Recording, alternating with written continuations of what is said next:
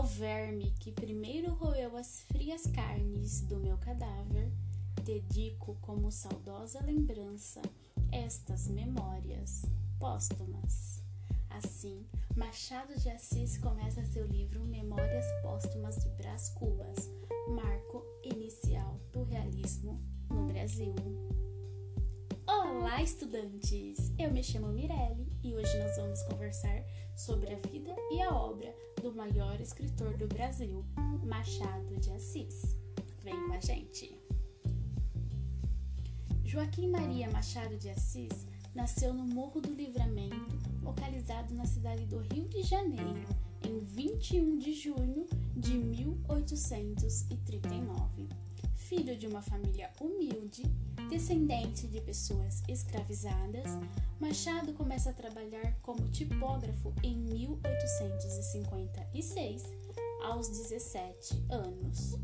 Em 1868, já um crítico literário consagrado apadrinha o jovem poeta Castro Alves.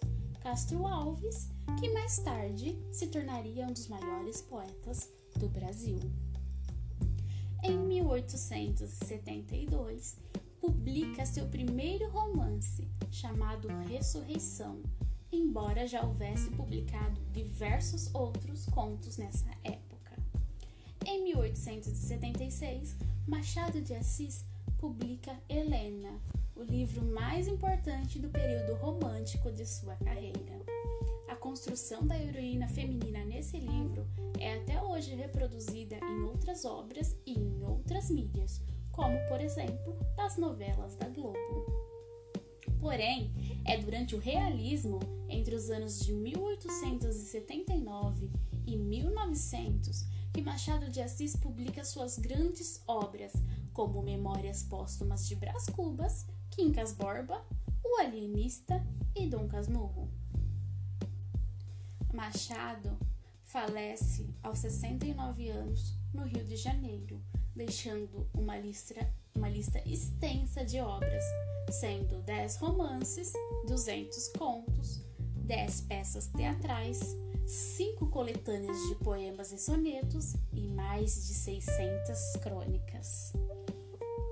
A obra do escritor pode ser dividida em dois momentos.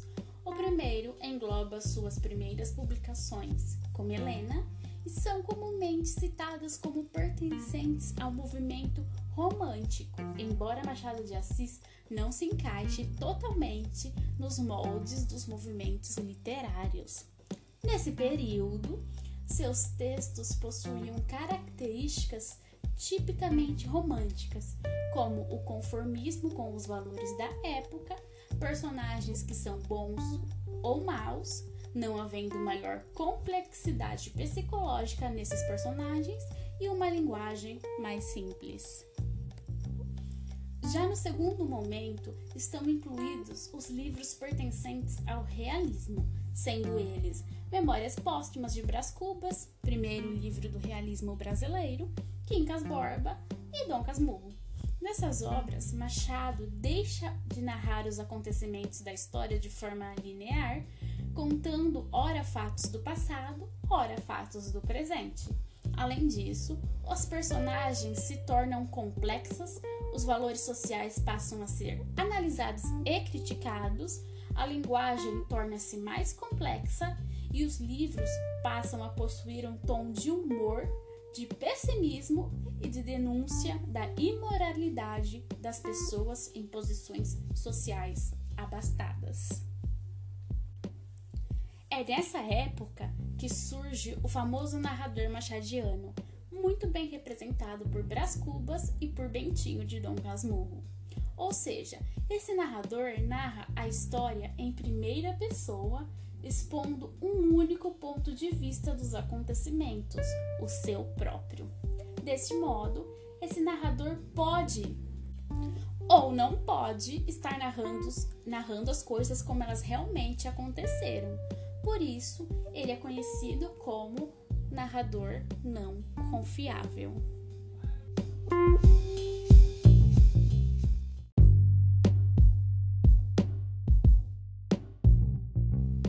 Eu sou a Bárbara e agora vou falar um pouquinho sobre as obras do Machado de Assis que nós selecionamos para vocês. Em Memórias Póstumas de Brás Cubas, livro que se inicia com aquele trechinho sobre os vermes com o qual nós abrimos esse podcast, o narrador Brás Cubas começa com a declaração de que está morto.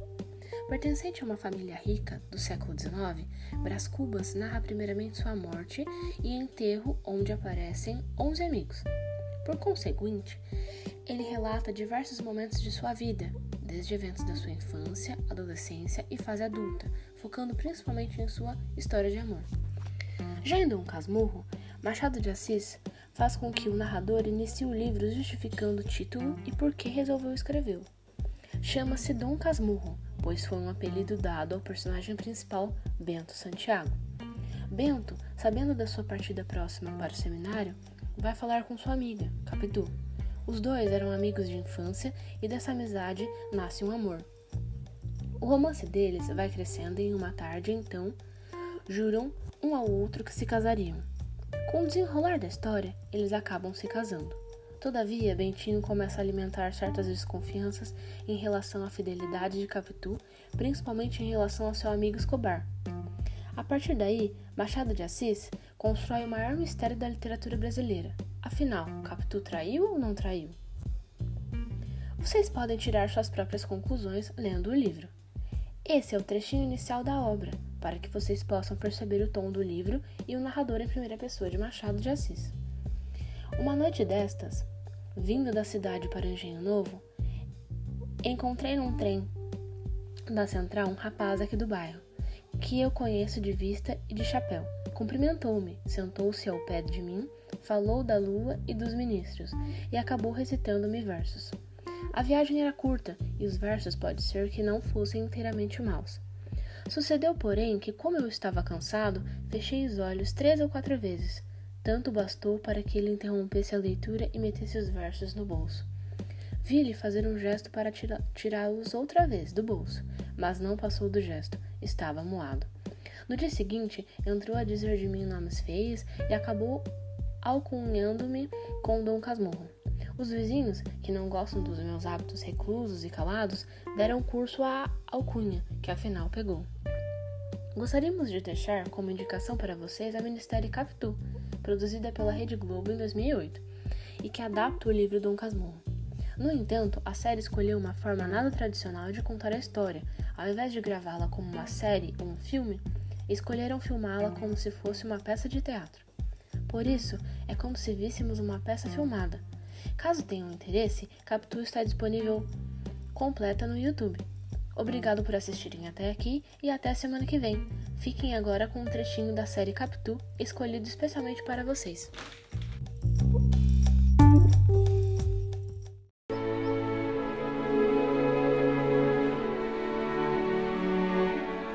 Eu me lembrara da definição que José Dias dera a eles. Deixa ver seus olhos, Capitu. Olhos de cigana oblíqua e dissimulada. Eu não sabia o que era oblíqua, mas dissimulada eu sabia.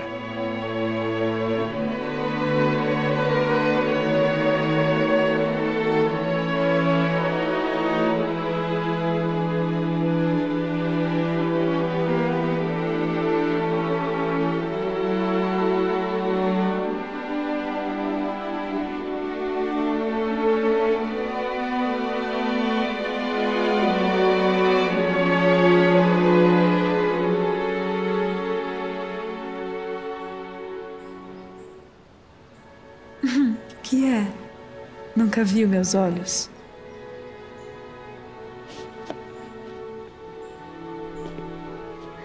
Retórica dos namorados. Dá-me uma comparação exata e poética para dizer o que foram aqueles olhos de Capitu. Não me acorde imagem capaz de dizer o que eles foram e me fizeram. Olhos de ressaca. Vá, de ressaca.